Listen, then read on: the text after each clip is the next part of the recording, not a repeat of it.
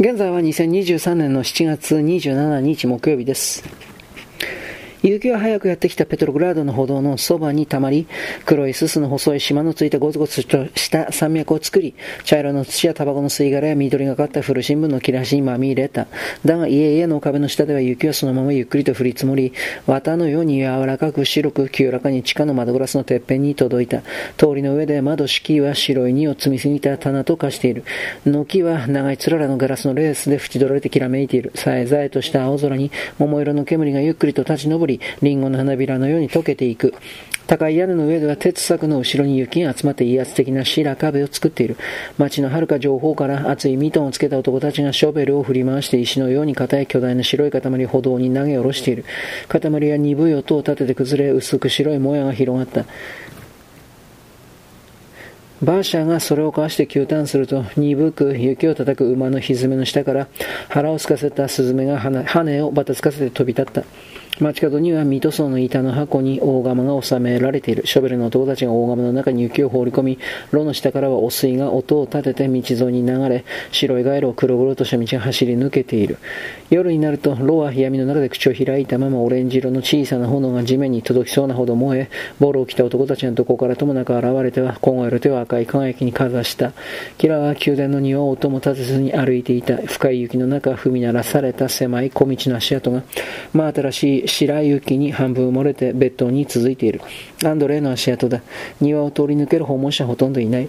黒い三本の枯れ木の幹が電信柱のように立っている。宮殿の窓は暗かった。だが、庭のずっと奥、いてついた裸の枝の向こうに暗闇に浮かぶ明るい黄色の四角があり、下の雪を赤みがかった金色に照らすアンドレの窓があった。長い大理石の階段を彼女はゆっくりと登っていった。明かりはなく、足は一段一段ツルツルに凍った階段をそろそろと探った。霊廟の芯と湿った霊気の中は街中よりも寒かった恐る恐る彼女は壊れた。大理石の手すりを手で伝った。前には何も見えない階段は永遠に終わらない気がした。手すりが途切れた時に彼女は立ち止まったそして怯えた。声にかすかな笑いを含ませてアンドレイと叫んだ。頭上の闇から光が差して彼が扉をバタンと開けたおやきら。彼は浴びるように笑いながら彼女のもとへ急いで降りてきた。本当にごめん。電線が切れてるんだ。彼は軽々と彼女を抱き上げると笑う彼女を部屋に運んだ。ごめんねアンドレダメな臆病者になっちゃった。彼は燃え盛る暖炉までを彼女に運んだ。そして彼女の毛皮の襟で溶ける雪で指を濡らしながら彼女のコートと帽子を取った。それから彼女を火のそばに座らせ、ミトを脱がせて自分のたくましい手のひらの間で彼女の冷たい指をこすった。そして新しいフェルトのオーバーシューズの紐をほどいてそれを脱がせ、雪を振り払ったので、雫が明るい赤い薪の上でシュッと音を立てた。その後彼は静かに振り返り、細長い箱を取り出すと、彼女の膝に落としにっこりとした。彼女は尋ねた。アンドレ、これは何？外国からのものだよ。彼女は包み紙を破って箱を開けた。そして物も言えずに口をあんぐりと開いた。箱の中には黒のシフォンのナイトガウンがあって、そっと指で持ち上げるとあんまりにも透明なんで黒い薄い生地越しに暖炉の炎が舞うのが透けて見えた。アンドレどこで手に入れたの？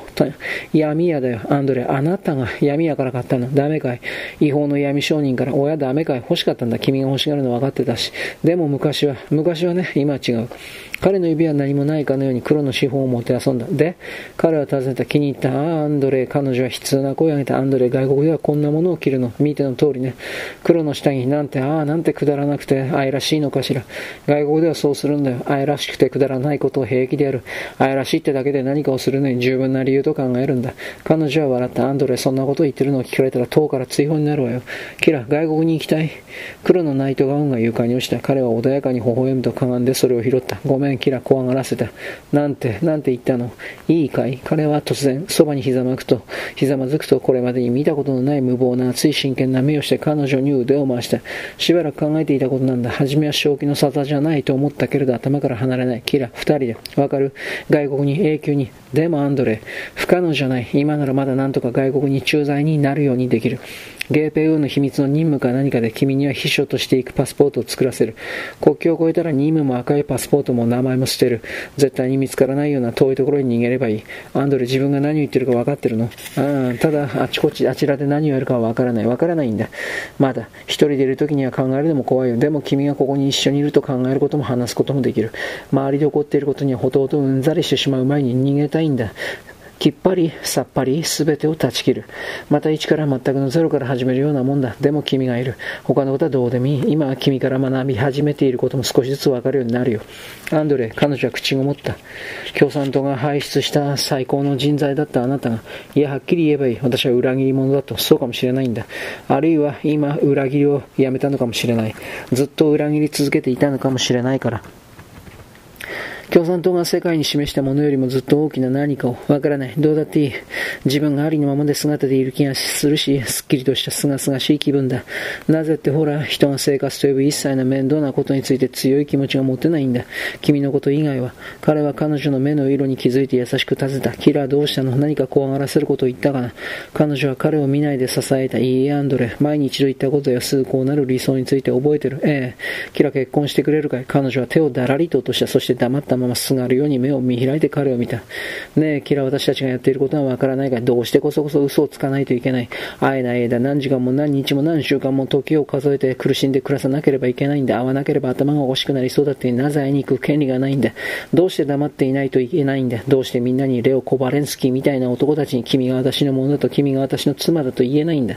彼女はもう怯えてはいなかった。彼が口にした言葉が彼女に戦場のように冷たい大いなる勇気を与えていた。アンドレできないわと彼女は言った。どうして？本気でお願いしたら聞いてくれる。何でも。なぜかは聞かないでいいよ。それと外国には行けないよ。でも一人で行きたいなら、キラー忘れよう。何も聞かないよ。でも一人で行けばなんて、そんなこと言うべきじゃないと思わないか。彼女は飛び跳ねて笑った。そうね、忘れましょう。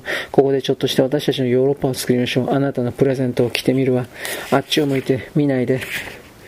彼は従った。再び振り向いた時、彼女は頭の後ろで手を組んで立っており、体の黒いシルエットの後ろで炎はチラチラと揺れた薄く黒い霜の霧の向こうで、彼が彼女をのけぞらせたので腹りと落ちた彼女の髪が火の感域の中で赤く見えた。彼は支えていた。キラ、今夜を文句を言ったわけじゃない。幸せなんだ。君だけが残っていて幸せなんだ。